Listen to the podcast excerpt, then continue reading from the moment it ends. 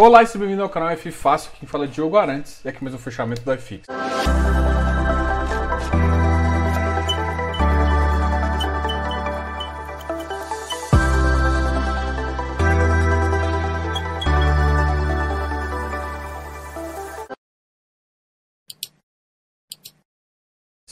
E hoje foi um dia bem agitado, a gente vai ter várias conversas aqui. Então bora? Beleza, então a gente falando do fechamento aqui, a gente sempre começa falando um pouquinho das notícias, né? E eu quero começar, eu tô, tô tendo muita pergunta, mas muita pergunta mesmo sobre a Selic. E aí, eu, vocês vão ver aqui do lado um gráfico e eu quero te falar um negócio. Olha esse gráfico. Isso aqui é uma escadinha que tem quando a, a Selic estava lá na faixa de 6,5 até a faixa de 2. Qual que foi o comportamento do iFix? Em azul você tem o iFix e eh, em laranja você tem a Selic olha mais ou menos quando a taxa de juros estivesse entre 4,5 e 5,5. Você concorda que nesse patamar o iFix ficou acima dos 3 mil pontos? Nossa, Diogo, então vai ficar acima? Não, calma aí. Só quero te mostrar que não é um fato que vai fazer. Qual que é aquele momento em que a gente estava com uma, uma, taxa de juros a 4,5, o que era ótimo para o país, do momento que a gente está agora para ir para 4,5 de novo? Qual que é a diferença? A diferença é a expectativa futura de juros. Naquele momento a expectativa estava caindo, ou seja, a gente tinha uma curva ah, que é mais inclinada, tava, ela, ela, ficando mais flat, ela nunca fica flat, tá? Ela nunca fica horizontal, porque ela sempre dá uma inclinada, mas essa inclinação estava diminuindo. Então isso significa a expectativa. Agora a expectativa subiu de novo. Isso que é o problema. E também uma outra coisa que a gente estava vendo é que na, naquela tese, e está um pouco interligado com, com a taxa de, expectativa de taxa de juros, era o PIB crescente futuro. O que eu quero te falar? Não dá, não tem ninguém que vai te falar assim, vai comportar desse jeito. Porque não dá para prever o PIB, a gente toda vez ele tá as previsões, você olha no, no, no, Fox, a gente vai falar disso também, tá cada vez menores.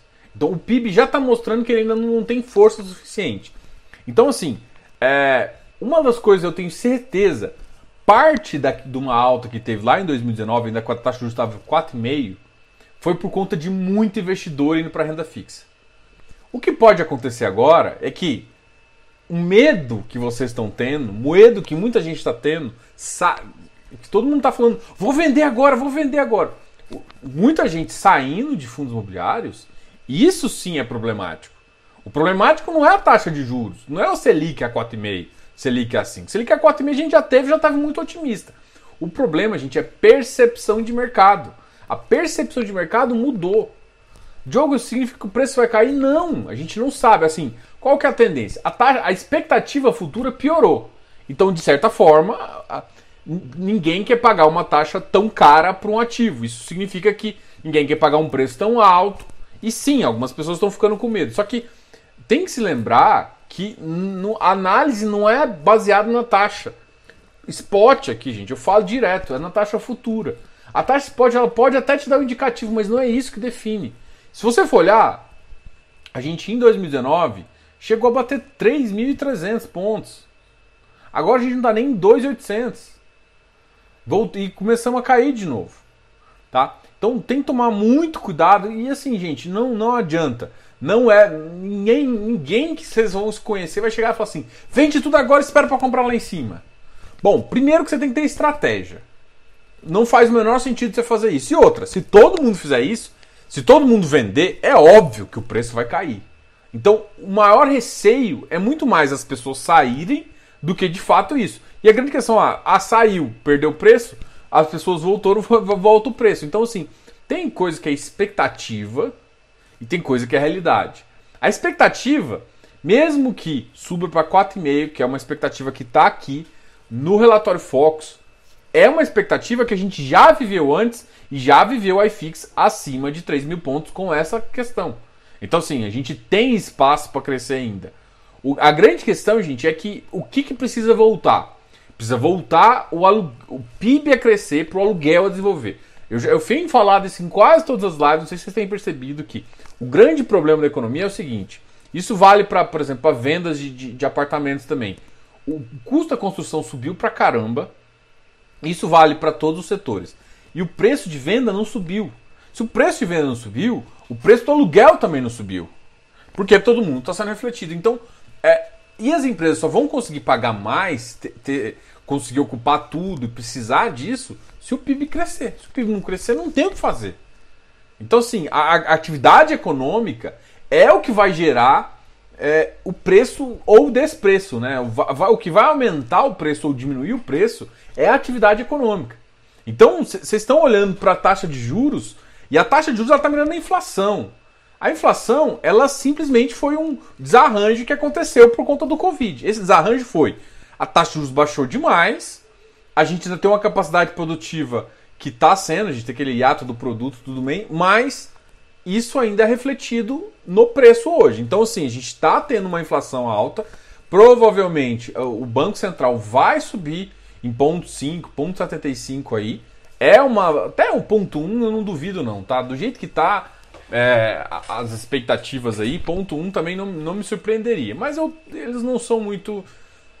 Uh, dovish, né? Eles são mais, mais tranquilinhos, né? Então, o que eu esperaria exatamente é que o mercado fizesse. Então, gente, para de perguntar esse negócio, porque não faz sentido.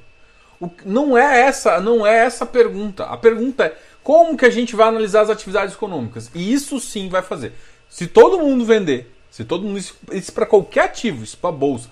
A bolsa, a bolsa brasileira, ela só subiu porque o brasileiro comprou.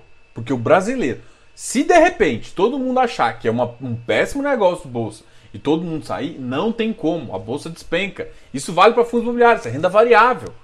Então, assim, tem um efeito procura e também junto com a taxa de juros. Além de uma expectativa futura. Então, assim, é, não é exatamente assim, a gente tem que tra trazer junto com a economia do lado. E essa economia, ela que, ela que vai ser o nosso sensoriamento se a gente está no caminho certo ou não. Por exemplo, é, a gente tem ativos imobiliários, lajes. As lajes aumentou vacância. Enquanto não baixar a vacância, só que o que, que vai acontecer para baixar a vacância? Que aí sim aumenta o fluxo e mais pessoas voltam a comprar, entendeu? Então assim, o que, que vai fazer isso? Não é, não é a taxa de juros subir ou descer. Isso, para uma empresa, ela pouco importa, é 2 e 4,5. Para a empresa real, o que importa de verdade é ela conseguir ter uma, uma expectativa aonde ela vai investir e vai ter retorno. Então aí ela aumenta a área dela, enfim, ela vai para um outro lugar. Então é essa expectativa que faz com que as empresas vão. Se o PIB começa a mostrar que ele está sendo fraco, isso é o problema. Por quê? Porque menos empresas vão acreditar que a empresa, que o, que o mercado vai crescer. Entendeu? É, é isso que vocês têm que entender. O mercado real ele não depende só dessa, dessa essa taxa, para uma empresa, uma empresa, não importa se a Selic está 2 ou 4,5. Não importa. O, o que importa para ela é a economia. Se a economia sim for bem, ela vai para um outro lugar, ela vai pagar mais caro, ela vai para Faria Lima, ela vai. Enfim, ela, ela, ela toma uma área maior, porque ela enxerga uma oportunidade de crescimento. Então, se o mercado for crescer, ela tende a investir mais. Se ela está pensando em reduzir ainda, e eu não estou nem falando do, aspecto Covid, home office, não, mas ela reduziu o tamanho dela porque ela acha que a economia vai cair. E isso, mais empresas com esse pensamento é que geram um problema. Entendeu? Então, assim, tem que tomar cuidado que existe uma economia real. Né? Não é simplesmente a taxa 4, isso não, não influencia de fato. Outras coisas vão influenciar no preço do ativo. E é muito mais o mercado real, como o mercado real está reagindo a tendência não, ao o próprio PIB, ao próprio crescimento, à produtividade econômica. Isso sim tem influência no PIB e na decisão da empresa. Essa decisão é que vai fazer com que mais empresas aumente a vacância, diminua e, e, e tudo crescendo faz sentido, o preço sobe. Só tem ciclo econômico positivo se, se, se o mercado acredita. Então, gente, a gente já discutiu isso várias vezes. Eu sei que vocês estão desesperados aí, nunca passaram por uma subida de juros. Porque eu te falo uma experiência que a gente já passou. Cara, vai. Os, os preços podem cair. A gente não sabe exatamente o, o piso, não sabe quanto e também não faz sentido. Ah, vou vender tudo. Você nunca sabe o ponto de vender, nunca sabe o ponto de comprar. E normalmente isso é uma péssima decisão. Porque não tá no momento assim tão lindo pra gente fazer uma venda. Principalmente porque tá todo mundo que não conhece do mercado pensando em vender. Então o mercado não tá bom para vender. E aí existe uma outra coisa que vocês não estão levando em consideração, que é o mercado real, Que se o mercado real uh, e tem uma possibilidade dele começar a engatar, desde que não tenha outra paralisação, outras questões, e aí isso sim vai fazer diferença para a economia, tá? Então é isso, isso que eu quero vocês parar de preocupar assim, porque senão você olha para um gráfico desse e fala assim, nossa, é, só a Selic está provando, não, então, olha, a Selic fez com que caísse isso aqui, então fez com que sub, subiu o iFix, a Selic subindo vai cair, gente, não é essa relação direta, não é essa relação direta, tá? Existem algumas correlações, sim, mas não é correlação direta igual vocês estão pensando. Existem outras situações que influenciam muito mais e que isso sim vocês não estão levando em conta. Então não faz sentido vocês me falarem isso. Deu nem me perguntar, porque não faz sentido. É, tipo, pode cair? Pode. A tendência mais é cair, mas a tendência a cair não é por conta disso, é porque a expectativa de PIB está piorando. E isso sim me preocupa. Não é a taxa de juros subir. A taxa de juros ela vai ser simplesmente um é, para conter um pouco a inflação, para conter outras coisas. Se o PIB voltar a crescer, mesmo com inflação, isso, isso traz uma positividade para o mercado. Inflação, gente, não é assim. Inflação descontrolada é ruim, mas inflação não é ruim. Inflação significa que, que as atividades econômicas estão crescendo, entendeu? Então, voltando ao caso, a subida, essa subida até o final do ano vai ser uma subida natural e, e vai sim diminuir um pouco da expectativa futura do, ou seja, alguns ativos de XPlog, não acho que vai voltar na 135. Não faz mais sentido. Ponto. Mas, ah, ele vai ficar agora 110, 120? Não, não necessariamente. Ele pode ficar no ajuste ali um pouco mais em cima. É isso que eu quero te falar. Entendeu? Não vai ficar tão mais caro. Então, o que eu estou te falando, a expectativa futura, futura mudou, então o preço futuro vai. As pessoas vão pagar menos, menos ágil. É isso que começa a mudar. Até chegar um ponto assim, ó, peraí, o risco está muito grande, a, a, a expectativa está nesse ponto, volta para o VP. É essas questões que pode fazer. Mas isso é só cada vez se piorar, se melhorar. Agora, da mesma forma que a gente está pensando no negativo, na expectativa negativa, se a expectativa melhorar, independente da taxa subir, a taxa tem espaço para subir sem problema, até uns 5, assim, sem mexer nos preços, tá? O que está mexendo nos preços não é a spot, é a futura, tá? Então, ficando isso claro. E olha só, a gente olha, olha o relatório Fox, vê que ó, a Selic 2021 voltou a subir, já está na faixa dos 4,5. 2022 já está na faixa dos 5,5.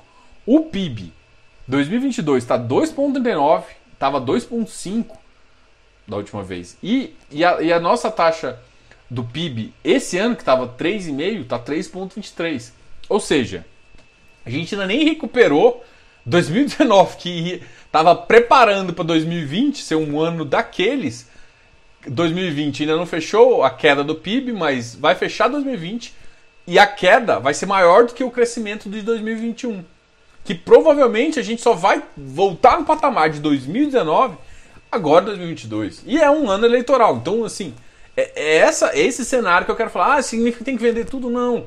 Só tem significa que também as coisas não vão subir ad eterno, entendeu? Então vamos ponderar as coisas. O câmbio realmente está forçando muito para cima. O Banco Central está intervindo bastante. E isso sim. Então, justamente porque o câmbio é, é um, é um dos fatores que tem trazido a inflação de novo, de novo para essa, essa mesa. Tá?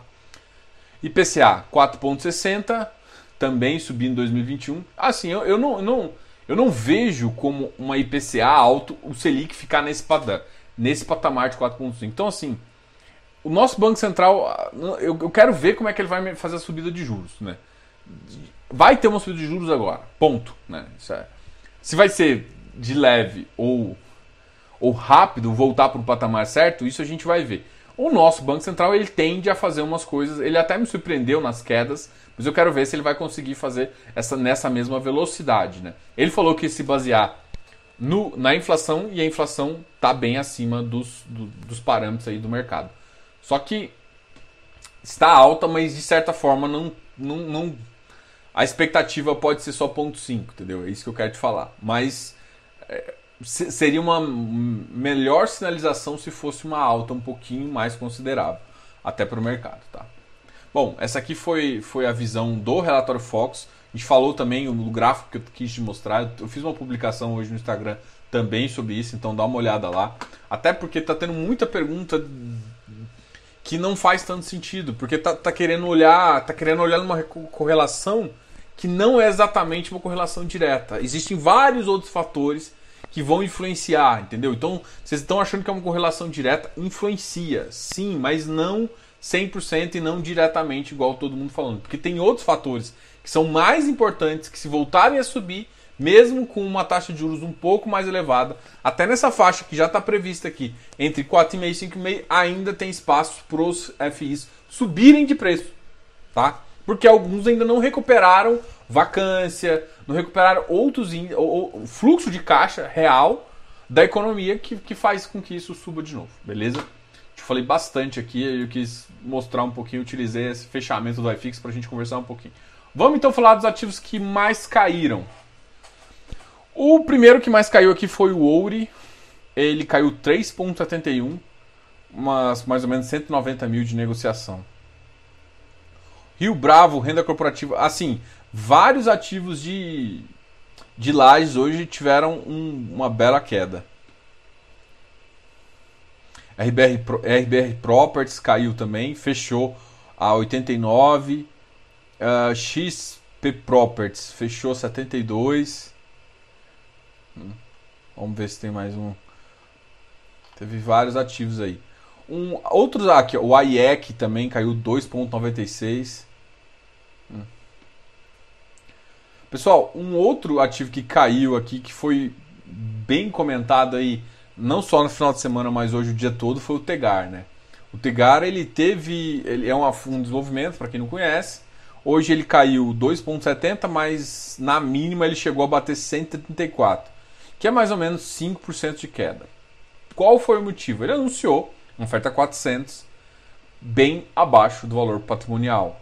Isso fez com que muita gente. Mas como assim? O preço estava quase normal, sim, mas a taxa ficou tão alta que o valor que teve que vir um fundo na patrimonial ficou mais ou menos seis reais abaixo. Então, assim, isso deixou, isso muita gente ficou. Tem que lembrar também, gente, que, que, que o caso não é isolado. Diogo, como assim o caso é isolado? O, o Tegar ele já tem uma certa. Por conta de, da performance CDI, já é uma coisa que incomoda muita gente, tá? Ponto. É, ele tem uma estrutura maior que todos, enfim. É, ele tem uma estrutura grande lá, enfim.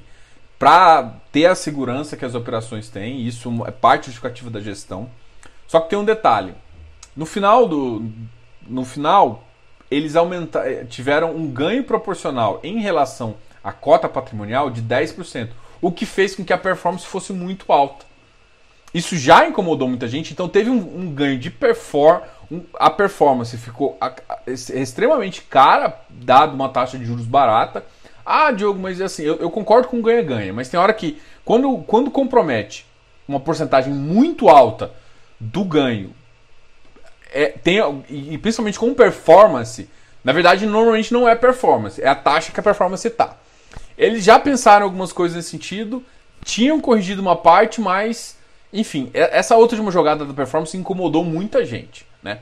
Foi uma coisa até que o vice uma vez fez para pagar a taxa de performance. Então assim, isso incomoda, incomodou. Já é um primeiro ali que muita gente já não tinha curtido muito o que ele tinha feito. Segundo motivo, aí, aí faz uma missão 400, que é uma missão pública para fazer isso. Então, assim, uh, fez uma missão 400, ou seja, não está privilegiando o cotista, já é um ativo que tem uma bela base de cotistas, que na última emissão não chegou nem a foi uma oferta restrita e todo mundo tomou sobras e não foi pouco, acho que nas sobras deu 40%. Então assim, não foi uma coisa assim, quase que ainda teve sobras, teve fases restritas. Isso significa que os cotistas estão tomando, compraram a ideia do fundo. E quando o gestor abre uma oferta 400 abaixo do VP, com uma taxa de distribuição tão cara, isso gerou realmente. E assim, foi muita gente. E aí vem influenciador, vem analista, vem próprio cotista. Assim, alguns cotistas têm mais peso que outros, porque tem uma base de, de seguidores aí. Enfim, muita gente que tinha o fundo inclusive que gostava, é, que tinha declarado que era cotista, começou a falar, não falar exatamente mal, mas falar que vai sair do fundo porque não gostou. Assim, na verdade eu acho que é, você é cotista, você não concorda com o que a gestão está fazendo, você tem que sair. Né? Então isso foi um dos fatos. Então assim, teve o, a performance assim, para mim juntou muito mais, me incomodou muito mais a performance no futuro com agora, porque o que, que aconteceu? Eu teve que fazer uma emissão abaixo e assim, a performance quando fica muito uma proporção muito alta assim em relação ao, ao, ao ganho do, do fundo como um todo, também me incomoda. Então tem esses dois fatores que eles tinham que por exemplo, teve vários gestores que reduziram. Falaram, olha, eu vou, eu vou te dar um desconto de 20%.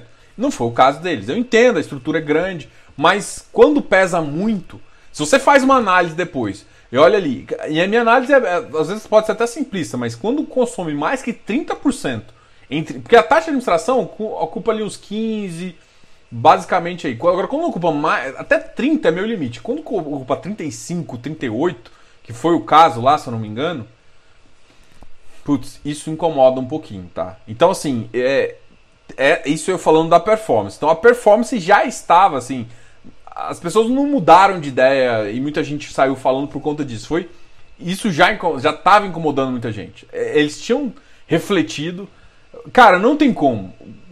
Com a, com a, é porque o, o CDI mudou de reflexo, né? E se ele mudou, você tem que, você tem que entender a jogada e entender também qual que é o seu, uh, seu retorno em relação ao ativo, tá? Bom, é, essa foi a visão. Então, assim, isso fez com que muita gente falasse contra, reclamar da taxa de. de mas não. É, assim, o que eu quero que você entenda é que não é só a taxa. É a taxa alinhado a. a, a emissão 400, ou seja, você faz uma emissão um pouco abaixo 400. Isso gera. E, e, e, só ficou abaixo do VP porque ele cresceu 10% para a performance subir. Então é essa linha de raciocínio que faz um pouco. Então, então, assim, eu tenho muito respeito pelo pessoal da TG Core, eles sempre respondem tudo. Eles não podem responder agora, nem falar nada com ninguém, porque estão numa oferta. Mas assim, eu acho que devido à pressão aí, não sei, mas pode a gente ter uma surpresa de um cancelamento aí, porque seria um bom senso aí, porque não, não foi uma uma medida pró-cotista. Né? Eu até entendo em relação à emissão e tudo mais, uh, não a emissão C400, mas eu até entendo a taxa de, de ADM, porque eles mudaram assim, para a XP, quiseram aumentar a base, a XP realmente tem um diferencial aí em relação à distribuição hoje no mercado importante, mas assim, não justifica todo o contexto. Eles poderiam ter muito bem na época também dar uma liberada na performance, porque ficou acima do que do, da, daquele limite, pelo menos o meu limite. E isso já me incomodou também. Eu sei, muita gente me perguntou, mas assim, ele continuava entregando algum um, um resultado. Só que o problema é, ah, mas ele está entregando, porque numa subida de juros vai ser totalmente diferente. E parte daquilo lá podia ser revertido para o fundo para mais ou menos falar assim, gente, mas ó, eu liberei lá. E aí numa subida de juros, o que, que pode gerar alguma tese, principalmente uma tese de desenvolvimento, onde você precisa de um PIB crescente para assim acelerar o ciclo econômico. Se tiver um ciclo econômico mais fraco, e aí você não tem, aí você não consegue pagar e assim, e aí você não tem a justificativa, gente, mas olha, vamos ficar aqui e tal. Isso gera debandada de cotista, que assim, é, é aquele negócio, né? uma mão lava a outra. Você tem que ter liberado ali para ganhar menos aqui, mas quando chega aqui na frente, vocês têm que entender. Então, assim, eu acho que faltou um pouco de, desse, desse jogo aí da gestão, né? E assim, não é uma coisa de agora, né? Essas, assim, teve uma missão 400 em junho, que foi, mas foi XP, o pessoal ninguém falou nada. Foi uma 400 que aumentou a base de cotista, mas aí depois veio duas. Uma 476 que todo mundo já reclamou que foi cara. Teve a questão de performance, então assim, todo esse contexto faz um pouco. Uh, e assim, gera um pouco de preocupação, porque justamente essa subida de taxa de juros mais um desenvolvimento que está um pouco fraco, enfim, isso, isso gera um, um pequeno. Eu vou até vou, depois desse eu vou só falar dos positivos porque eu acabei é, me alongando aqui. Qualquer dúvida que vocês tiverem, me, faça um comentário aqui embaixo. O Vigir 92, o Vigir está sendo o ativo mais bonitinho aí, porque é um ativo CDI, né? Eu acho que tem outros CDIs que dão para comprar. O Serra também está muito bem. Ele chegou a bater 86 em tempo, agora está 91 de novo. O Vigir foi um dos queridinhos aí. Tá todo mundo vendo que a taxa Selic, então você compra um ativo para você ganhar, ter ganho. Qual que é a vantagem de um Vigir da vida? Porque você tem ganho patrimonial mais uh, e tem um potencial de aumentar a renda porque está atrelado ao CDI, tá?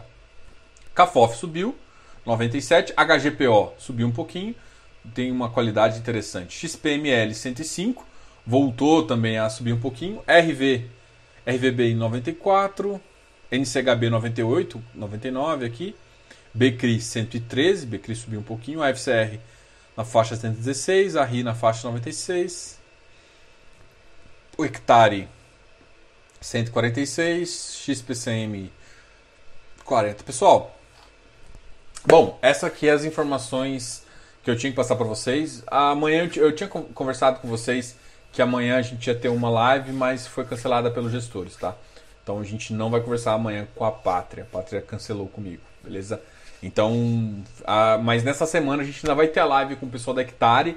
Então é um fundo aí que vocês acho que pode dispensar. Muita gente conhece, quem não conhece vai ter o prazer aí.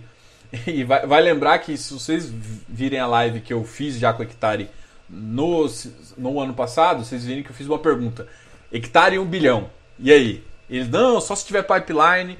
Eu vou conversar com eles com o hectare basicamente nessa faixa de 1,1 bilhões, que é uma faixa bem recomendável e bem interessante aí o fundo.